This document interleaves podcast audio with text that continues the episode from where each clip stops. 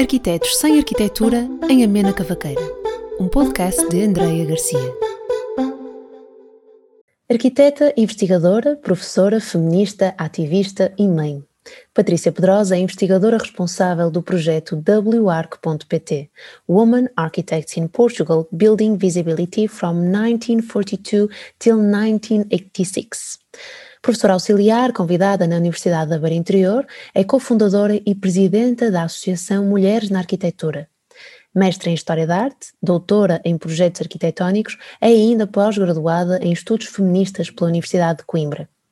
Patrícia Pedrosa foi Prémio Jovens Investigadores em Estudos de Arte pela Fundação Carlos de Gulbenkian em 2008 e como temas de eleição destaca Arquitetura, Cidades e Gênero, Urbanismo Feminista e História da Arquitetura, Arquitetas e Século XX.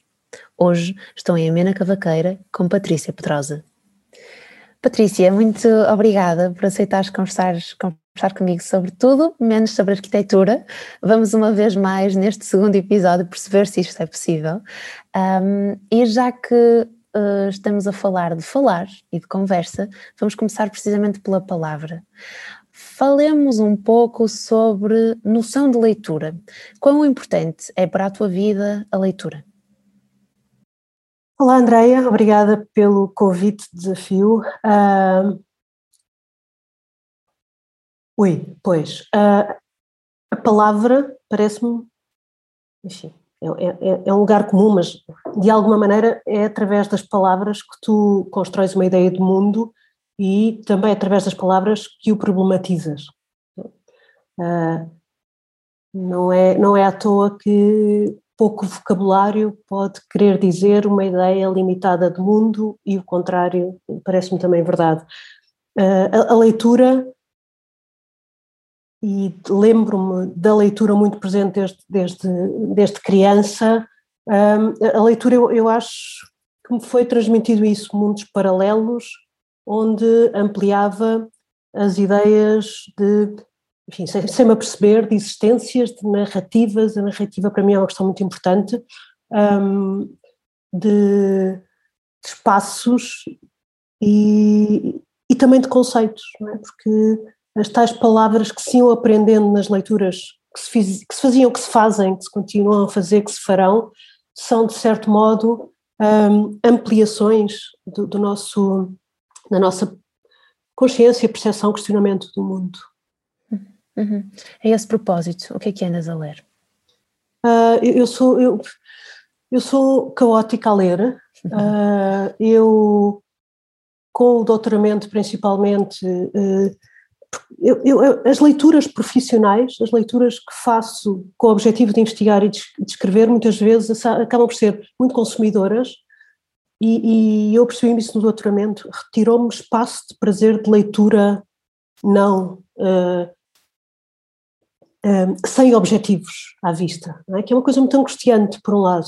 Um, por outro lado, uh, estas velocidades bastante uh, loucas em que andamos, eu confesso que a ideia eh, muito romântica com a qual já convivi de ler antes de dormir é uma ficção para mim, é? porque eu, eu, eu, antes de dormir já quero dormir, é? Portanto, esta, seja, este romantizar da leitura é, é, é, neste momento e, para mim é um paradoxo, porque sempre li muitíssimo e acho que à medida que fui crescendo fui lendo menos e, e preocupa-me e, e, às vezes monto umas estratégias, a maior parte das vezes fracasso, é? mas uhum. um, o que é que ando a ler?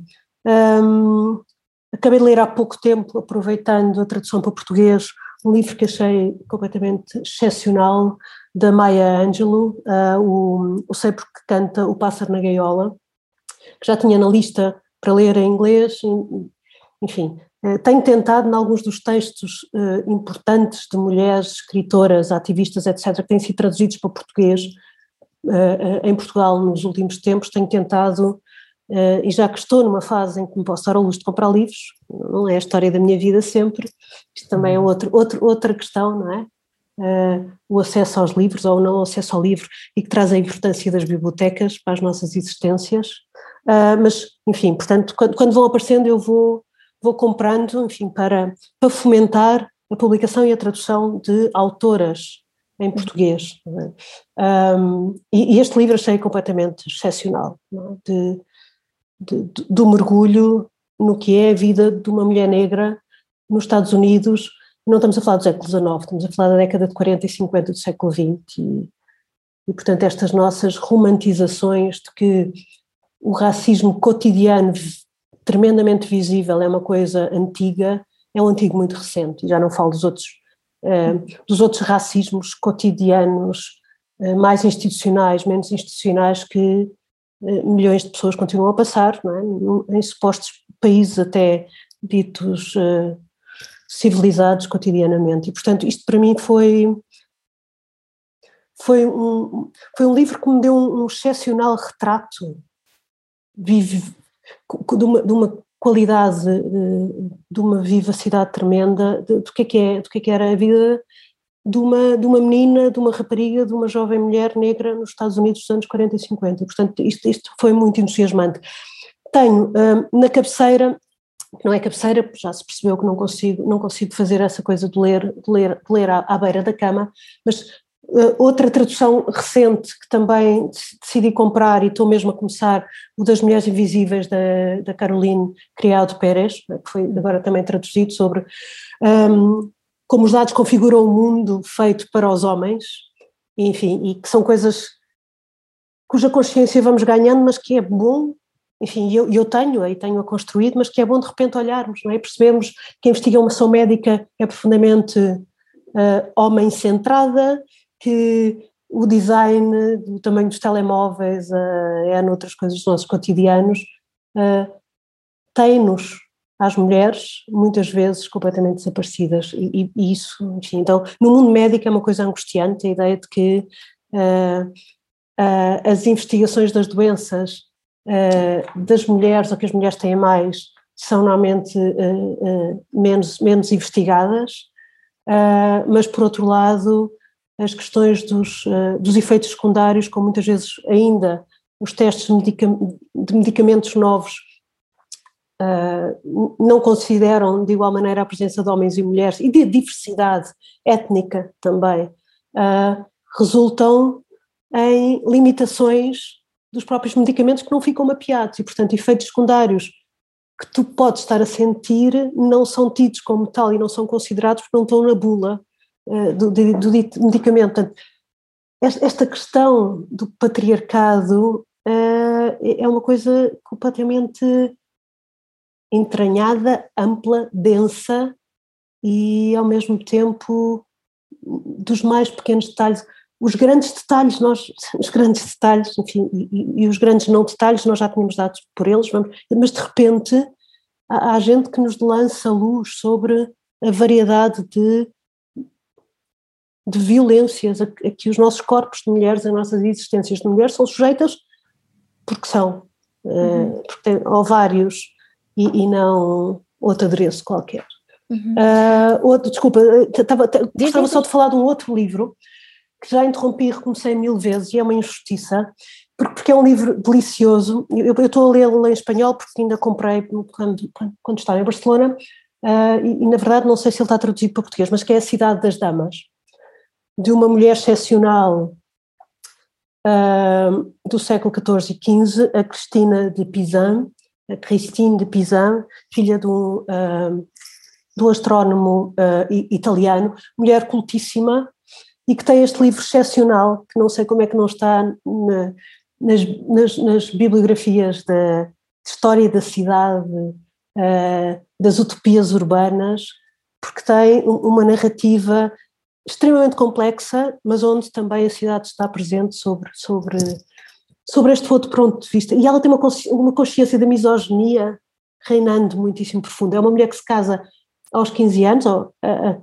uh, pouco depois já tem três filhos, fica viúva e será uma das, das primeiras pessoas a viver da literatura em França, porque ela depois acaba por viver em França, vai para lá com o pai muito pequenina. Um, e, e, e esta mulher é notável, e eu acho este livro completamente delicioso, e enfim, tem estes séculos todos, e, e lê-se as narrativas dela, obviamente atravessadas por alguns, alguns contextos de época, é? que hoje, hoje sorrimos, mas, mas ainda assim de uma tremenda lucidez. Uhum, uhum. Eh, falas aí de algumas, diria, de quase uma dimensão babeliana, não é? De, uh, de muitas camadas sobre um, um, uma panóplia de temas uh, que de certa forma são, são convergentes, são, são, são os, teus, os teus temas e, e, já podemos daqui a pouco falar um bocadinho mais também sobre eles, mas eu perguntava-te, uh, e agora que há essa oportunidade e essa possibilidade de, de, do acesso também uh, ao livro e, de, e, da construção da tua própria biblioteca, se calhar de uma forma mais, uh, mais, mais possível, uh, como é que se faz a escolha do acaso? Aquela que, um, que às vezes sai então dessas, desses teus temas, uhum. o, que é que, o que é que te impulsiona pegares num livro e trazeres o livro? É o título, é a capa? Como é que tu vês o artefacto livro? Hum.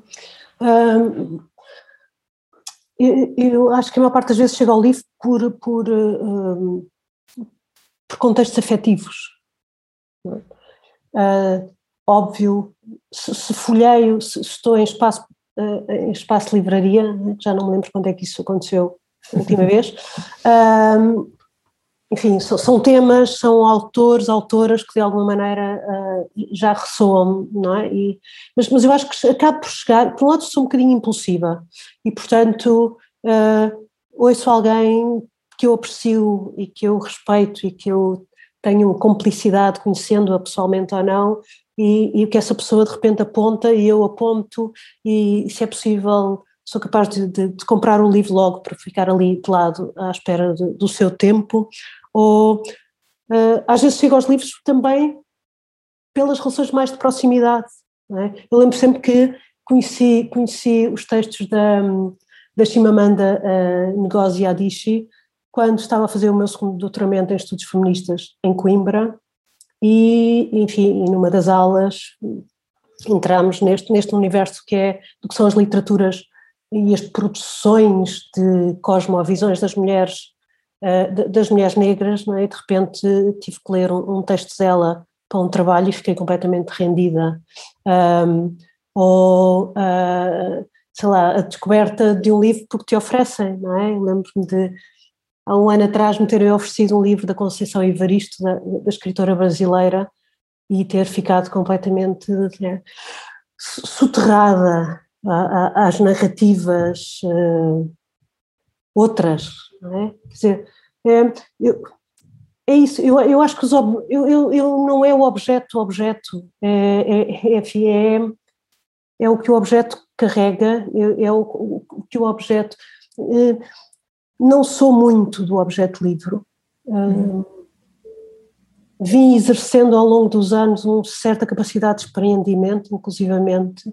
Eu lembro-me de há uns anos, quando, quando, quando estava quando a seguir ao doutoramento comecei a dar aulas numa universidade aqui em Lisboa, eu decidi para mim, e aí já não era sequer a questão do dinheiro, mas decidi para mim que evitaria comprar livros e tentaria, nestes que se cruzam entre as nossas questões da cidade, da arquitetura, da história, da teoria, das perspectivas feministas, quer dizer, o que fosse, não é? Destas minhas preocupações diversas, uh, propor à biblioteca da escola mais do que eu os comprar, e não era sequer porque eu pudesse ou não pudesse, uh, não era questão económica, mas era a questão de que dizer, os livros de alguma maneira fazem sentido enquanto, enquanto sítio coletivo, é? enquanto sítio que coletivamente uh, uh, é, é, acessível. E, e, isso foi interessante porque durante os anos eu, eu, realmente só comprava coisas que fossem mais, mais poesia, contos, uh, outro tipo, outro tipo de, de, de, livros que não estes que às vezes, que às vezes me, me chamam mais, não é? Que, os mais reflexivos ou históricos ou o que seja. Uhum. Um, portanto, pois é isso, eu, eu, não sou dos objetos, acho eu. Um, acho que sou mais. Uh, acho, acho que os livros me, me chegam e, e se instalam pelos afetos. Uhum. E, e, não sou nada indiferente a que um livro me chegue oferecido por alguém de quem eu gosto particularmente uh, e que me conhece e que, portanto, sabe que de alguma maneira, ou seja, há ali um, um, um franquear da porta a condições muito particulares da leitura. Um, e é isso, e mesmo aqueles que eu acabo a comprar porque vi alguém referir, num contexto particular, alguém que eu também prezo, que eu também estimo, ainda que possamos nem ser pessoas conhecidas, uma da outra, tem a ver com isto, tem a ver a capacidade de eu construir uma ponta afetiva com aquela eventual leitura. Uhum, uhum. Tu dizias há pouco que, uh, que és uma mulher de impulsos, eu diria que também és uma mulher de muitas outras coisas, de convicções um, e uh, de paixões e de emoções, e essas camadas múltiplas que uh, te definem, ou sobre elas, eu pergunto-te: o que é que impulsiona a tua vida? Ah, pois. ah, pois é uma boa pergunta, não é? Principalmente, é uma ótima pergunta. Uh, principalmente uh, à beira do entrar na, na segunda metade de século da minha existência, é uma ótima pergunta. O que, o, o que me puxa são muitos afetos, e os afetos são, são os afetos pelas pessoas, mas também são os afetos. Eu, eu, eu sou uma pessoa de pessoas, eu, eu tenho. Eu gosto do meu estar só, mas eu gosto muitíssimo de estar acompanhada, bem acompanhada. E isto é nas amizades, nos amores, é nas profissões que vou praticando. E, e ter equipas, e ter eh, a sensação de que, de alguma maneira, estás, estás, estás, estás num momento, estás num espaço onde, onde acontece ali aquela coisa fascinante e, e bastante produtora de energia e de, de, convicção para seguir adiante, que é, é que são as equipas de trabalho, que são as, as, estas sintonias que de repente surgem e que não são necessariamente de gente que pensa igual, igual a mim. Um, não, detesto clones, não é? acho que é um aborrecimento, não é? Seria.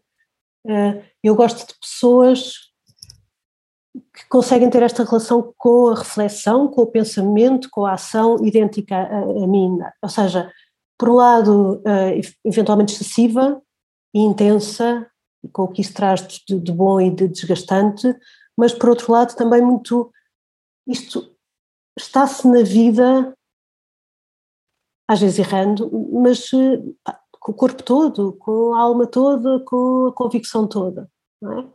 e, e, enfim, e esta, às vezes quase como uma falta de filtro, que, que, não é uma coisa ingênua, é uma coisa assumida. Eu fui, fui ao longo da vida decidindo o que é que eu queria ser quando fosse grande, não é? Uhum. E, e se eu sou alguma coisa agora, que me difere do que eu era há 20 anos atrás, pode ser isso, pode ser eh, da inconsciência de não se ter filtro, passei à consciência do direito a, a, a, a assumir as minhas convicções, as minhas lutas, uh, enfim, é, não, não, não, são, não são decisões fáceis, porque por um lado são muitas, e por outro lado, enfim, damos por nós às vezes a perguntar até onde é que está a, a nossa, a nossa pequeno que devia ser grande esfera do autocuidado, não é? Da, da preservação, da autopreservação, é? esta coisa que este mundo extremamente acelerado, capitalista, violento nos traz uh, e que nós nos deixamos embrulhar. Eu, eu, como impulsiva e apaixonada pelas coisas, é-me é difícil dizer não e, portanto, a essa altura estou estou, estou subterrada no enorme cansaço e acho que uma das coisas que eu, que eu ando a tentar pensar é uh, como é que mantemos no meio disto tudo o, auto, o autocuidado. Enfim, eu acho, acho que já me dispersei imenso. Uh, mas eu gosto não, desse já aspecto. Não, mas, já eu não gosto... por aqui que andávamos há bocado. Está bem, isto é uma conversa fluida, uma amena cavaqueira.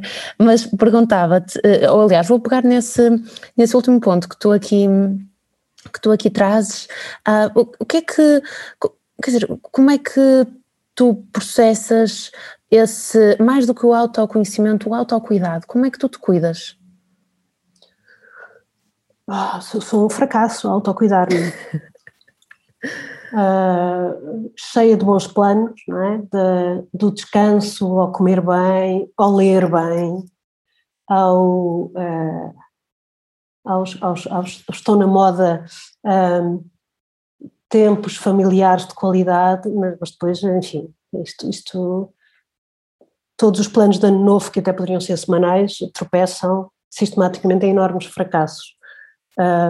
uma das coisas que, que eu tento ter muito cuidado, porque percebi que me esgotava, enfim, quer viver até aos 100 anos, e portanto não, não, convém, não convém contribuir para que isso não aconteça, uma das coisas eh, é, que eu percebi que, que, à qual eu sou muito sensível é a questão da, da falta de dormir, e então, enfim, apesar de estar a ficar uma, uma cota, uh, esta coisa de, né, eu, fico, eu fico cheio de inveja, que as pessoas dizem, ah, eu basta-me seis horas de sono e tal, eu, eu com o dobro era uma mulher feliz. um, uh, ah, e, e, é terrível porque é incompatível, porque efetivamente inventamos objetivos e, e, e necessidades que correspondem muito mais do que 24 horas. Não é? Isto, isto é uma reflexão que eu vou fazendo, já não, já não me autoculpo nem automassacro. No, no registro do, do autocuidado, isto foi uma das, das, outras aquisições que eu consegui, foi tentar pacificar-me com as decisões que tomo. É? Tentar aprender com os erros, que nem sempre acontece, mas principalmente evitar esta, esta, esta herança um, muito, muito católica, que apesar de, de, de vir de uma família que não o é, mas depois está cá implícito no, no nosso, no nosso ADN cultural, é? de, da culpa, uhum. desta coisa de. Portanto, com isso eu tenho, eu tenho tentado fazer um bocadinho mais as pazes, porque sim, tenho sempre uma lista de coisas a fazer maior do que eu e estou sempre em falta, seguramente. E o dia só tem 24 horas. É verdade. Olha, estamos a falar de tempo, temos aqui uma, várias, uh, uh, diria que em vários momentos está implícita esta dimensão desta nossa conversa, um, não só nesta questão, mas também na tua eh, resposta, por isso agora lance-te algo que, um, que, que, que, no fundo tem, tem, tem pautado parte da minha reflexão dos últimos tempos e que eu não sou capaz de articular, digo-te muito sinceramente. Um, tu desprezas o termo futuro? Não, não, não, não, não, não, até porque assim, eu como ativista, como feminista, como, como mãe, como professora, como investigadora e como arquiteta, quer dizer, o futuro, o futuro, o futuro não é um sítio, não é um sítio, não, quer dizer, não, não pode ser desprezado, porque cada, cada coisa que eu faço no meu cotidiano nestas múltiplas vertentes da coisa que eu serei, um, está profundamente ligado, por um lado, ao passado, por outro lado, ao sítio da ação do hoje, e por outro lado, uh, espera sempre que projete uh, mais à frente uh, coisas, de preferência boas coisas. Não, é? não, não, consigo ser ativista se não acreditar que o meu ativismo é fundamental, eh, é mais uma pecinha das milhões, dos milhões de pecinhas que nós somos, das sementes de, de, das condições de melhoria dos direitos das mulheres, dos direitos humanos das mulheres não concretizados ainda, não é? Ou quando sou mãe, ida, não é? Uh, quando sou professora, obviamente, não é? Cada, cada momento, cada conversa que eu tenho, cada, tem a ver com a profunda responsabilidade que eu sinto e que eu levo extremamente a sério de colaborar, de contribuir com o que eu tenho e, e, não, e não, não, é só o que eu tenho enquanto, enquanto arquiteto, enquanto cientista, é? é o que eu tenho enquanto pessoa para que quem está comigo naquele espaço se torne melhor pessoa. Não és, não és bom arquiteto ou boa arquiteta, ou o que quer que seja que tu venhas a ser no futuro, se não és boa pessoa, se não problematizas uh, o que é o teu cotidiano, os teus sítios, os teus, os teus locais, tanto os locais de opressão como os locais de privilégio das tuas vidas. E eu acho que isso, isso é fundamental enquanto professora, seja um, em projeto, seja em história, seja em teoria, essas questões do tempo e dos tempos, porque são tempos diversos, é? são, os, são os tempos. Uh, pois é é, é, é, fundamental, porque são os tempos e os espaços e as existências diversas, que, que eu acho que às vezes vivemos muito autocentrados no nosso tempo, na nossa existência, no nosso espaço, e esquecemos-nos hum, esquecemos dos contextos em que somos pessoas oprimidas, e nós como mulheres vivemos numa sociedade patriarcal e portanto uh, está lá, mas também dos sítios onde somos privilegiadas, do, do nosso sítio de privilégio, o facto de sermos brancas, uh, o facto de sermos mulheres que tiveram acesso à universidade, o facto de ser, todas estas condicionantes nos configuram e nos configuram e temos que ter uma imensa consciência delas e é aí que o tempo se atravessa para que lutemos onde é sítio de lutar, seja por nós, seja pelas outras pessoas que de alguma maneira uh, veem os seus direitos completos uh, uh, truncados de alguma maneira. É? Uhum, uhum. E quando falamos sobre o futuro, tu pensas que há um problema de memória? Eu, quando falo do presente e do passado, eu acho que há problema de memória. Uh, mas para se perspectivar o futuro, não é? Olhamos para trás. Ao olhar para trás, temos conhecimento de facto do que é que está mal para percebermos o que é que temos de mudar? Ou essa acho, memória pode ser utilizada até de forma dinâmica? Eu, eu acho, enfim, acho que a, a, memória é definitivamente uma construção dinâmica uma construção política e uma construção, é? enfim, é, é, com isso que eu, que eu, essa é parte do problema que, que, que a minha investigação transporta, não é? Como é que se constrói a justiça histórica, ou seja, como é que se constrói uma visibilidade para práticas, pessoas, uh, existências que não têm, que não são tidas como de direito a, ter, a, a estar na memória coletiva. E, e quando, te, quando tu falas do futuro e da memória, e eu falo do presente e da memória e do passado e da memória, é porque efetivamente uh, eu acho que é um contínuo e, e, são, são narrativas diversas, e quanto mais diversas, melhor, e que estão em permanente questionamento e reconfiguração, que é completamente contraditório com a história que nós herdamos, que se continua a praticar e com a qual eu, eu, eu tenho imensas, imensas questões, é? imensas angústias, imensos problemas, porque acho que é sabotadora das diversidades de existências espaço-temporal das pessoas. É? Uhum. Uh, por isso, a construção das narrativas históricas, sejam nos livros, sejam nos passos de museu, sejam, uh, enfim, onde imagines, sejam nos documentários, sejam onde, onde, nos passa pela cabeça, por um lado tem que ter a consciência que são sempre um humilde ponto de vista, um, uma humilde possibilidade. É? E esta coisa da, da ideia totalitária da memória é, é, é eu, eu acho que é um enorme, uma enorme sabotagem à, à, ao potencial que somos socialmente, individualmente. Uh, e, não sei, é, sim, são, são, é, é, muito interessante e, e, e, fazer esta mise-en-scène, esta, esta encenação da memória, um, é um sítio de privilégio, não é? É um sítio de poder. Uhum. E, e, enfim, sim, desculpa, diz. Não, uh, indo um, um, pouco, ou pegando um, um, pouco nessa, em duas, um, dois pontos que tu já aqui falaste hoje. Pronto, este da, desta questão da, da memória, naturalmente, e depois também, uh, no fundo, a tua, a tua dimensão um, como como professora universitária e essa, e essa tua camada também faz parte de ti, também faz parte do teu eu e daquilo que tu és. Um, e eu vou juntar estas duas numa, numa questão de que, uh, para mim, uh, eu acho particularmente interessante que tu, uh, com, com, com, a equipa com a qual estás a trabalhar no, no projeto com os teus alunos, eu sei que vocês ainda vão explorar o tema dos museus enquanto, enquanto tipologia, não é? Com eles. Um, e e, e, curiosamente eu também acho, e a mim interessa-me particularmente, uh, o, o, momento em que o museu se torna um, um assunto de exterioridade não é? De certa forma é, é muito daqui, sobre aquilo sobre o qual estamos aqui a falar hoje. Eu penso que é importante, eh, é muito importante, é? quando, quando ainda para mais se está a falar sobre o ensino da arquitetura e a falar com aqueles que de facto no futuro serão os responsáveis por desenhar essas novas tipologias ou o pensamento sobre essas tipologias que já existem, ehm, eu penso que é importante falarmos também sobre, ou vocês falarem, não é? Que terem a oportunidade ou criarem, terem criado a oportunidade de falar sobre a noção da transformação do museu um, eu, eu perguntava-te a ti. Uh,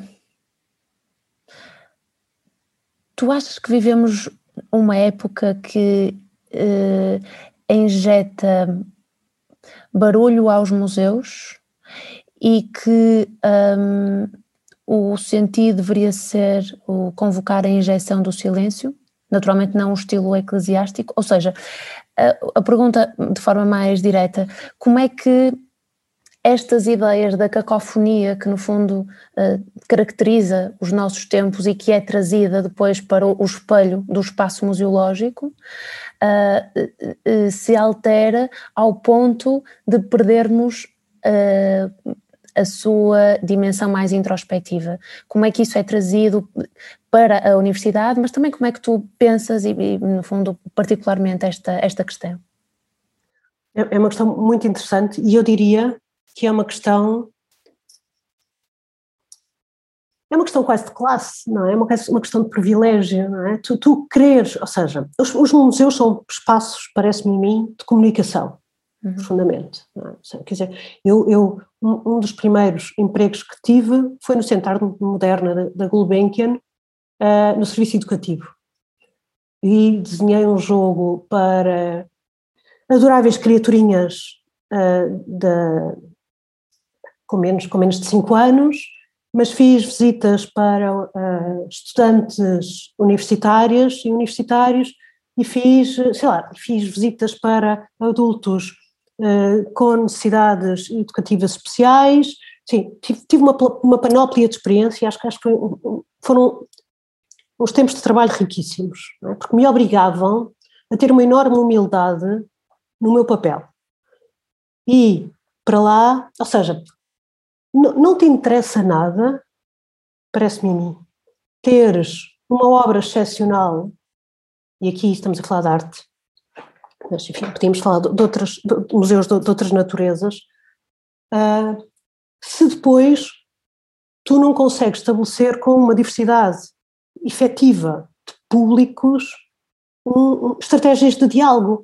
E se calhar tu, Andreia, eu, Patrícia, chego ao, ao, ao, Centro de Arte Moderna da Gulbenkian ou outro qualquer espaço e tenho lá um canto qualquer que gosto particularmente e vou para lá, como, diz, como dizia numa das nossas conferências a Emília, a Emília Ferreira, do, do MENAC, é? rever velhos amigos, está lá, uhum. tranquila, mas, mas isto, isto tem a ver com uma experiência construída de relação com o museu que nós temos o privilégio de ter. Eu acho que o grande desafio dos museus e dos espaços positivos atualmente é como é que como é que se ultrapassam, como é que efetivamente se, se torna um, museu de, algo alargado, não é? E isto, isto, é um desafio tremendo, isto é um desafio tremendo, uhum. porque se continuamos a garantir que uh, uh, o acesso aos museus é feito sempre pelas mesmas pessoas, se nós, de alguma maneira, estamos a garantir, continuamos a, alimentar uma sociedade profundamente elitista. E se calhar uma das questões que são fundamentais para pensarmos sobre a ampliação efetiva de, de, públicos, e eu não, não sei nada de museologia, é? eu falo do, do, do, meu sítio de improvisadora, eu diria que uma das coisas tem a ver com a representatividade. E aí sim é, um, é um assunto que já, que já tenho estudado noutros contextos, não é? Uhum. Porque se tu só vês uh, determinado tipo, e voltando enfim, ao exemplo da, da, arte, não é? Determinado tipo de representações, determinado tipo de pessoas representadas, determinado tipo de pessoas produtoras, é muito, é muito difícil, se tu não fores desse, desse, dessa esfera de existência, é? enfim, mas porquê que eu, enfim, que eh, não, não, não nasci neste contexto, não vivo neste contexto, enfim, é só pitoresco, eu se calhar quero dialogar com coisas que tenham um pedaço de mim, é? E acho que isto é, isto é, é, é um enorme desafio. Eu, eu acho que a escola pública, a escola em geral, a escola pública em particular, tem, e, a escola pública falo, falo da enfim, primeiro, segundo ciclo, secundário e universidade, e às vezes praticamos pouco isso na universidade, é? Mas, uh, porque a questão de Bolonha, a questão desta, desta correria que se tornou o ensino universitário, às vezes esquecemos disto, mas não nos podemos esquecer. Um, nós somos responsáveis não por produzir excepcionais arquitetos e arquitetas, mas por ampliar as pessoas e a cultura das pessoas. E a cultura não é uma coisa elitista, é a cultura enquanto coisa alargada. Uhum. Mas a escola pública, voltando atrás, tem tido um enorme papel, um enorme esforço no sentido de levar aos museus. Eh, e sim, pelas crianças as coisas, as coisas podem mudar. Mas é possível, é possível, como é que depois, e os museus têm pensado nessas estratégias, como é que depois chega ao resto, não é? Como é que se chega às vizinhanças? É? A, a, Emília, a Emília Ferreira também falava disso, não é? Como tentavam ali nas imediações trabalhar com a junta de freguesia porque de repente tens gente a visitar museus que vem do outro lado do mundo e tens a senhora ou o senhor, a criança, o jovem que vive no outro lado da rua que nunca entrou nele. Uhum, isto, isto é uhum. profundamente. Ah, é, é, só, é só burro, não é? É só uh, um, um, suicídio social uhum. a que nos, a que nos uh, colocamos, não é? Uhum, uhum, um, eu tenho refletido uh, bastante sobre isso e agora, também por causa de um, de um outro trabalho, uh, voltei a, a visitar um, um, livro que é, é, um livro muito pequenininho, é um livro de, de conversa, uh, de conversas com, com o Hans Ulrich Obrist, é, é uma entrevista ao Kulas. E, e ele perguntava-lhe exatamente sobre essa questão da, da, do museu da, ou da nova tipologia, não é? Do, do museu reinventado, ele pergunta, o, o, o Kulas dizia que, um, que, lhe, que o preocupava perceber onde é que ficava o espaço, onde é que se encontrava o espaço para a imprevisibilidade.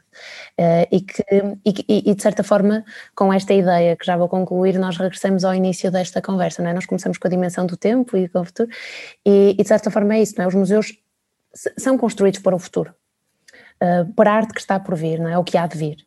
E, e, a grande questão, muitas vezes, para, para algumas estratégias, se calhar até políticas, uh, e, e, depois também fazendo a própria, uh, se quisermos, analogia com a cidade, não é? com o master plan, é quase pensar a mesma coisa, não é? A questão não é impor, como impor estruturas, mas, mas antes como permitir uma, uma auto que a auto-organização aconteça, não é?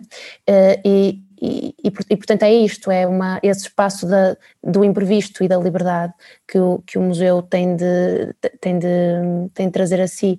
Um, pronto, essa ideia da, do, do Master Plan até nem era do Kulas, eu acho que ele depois servia da, da, da Iona Friedman para essa teoria, uhum. mas, mas isso permite-nos sempre andarmos aqui à volta da questão do tempo, da lentidão ou da rapidez, que de certa forma foram as, as nuances principais desta conversa.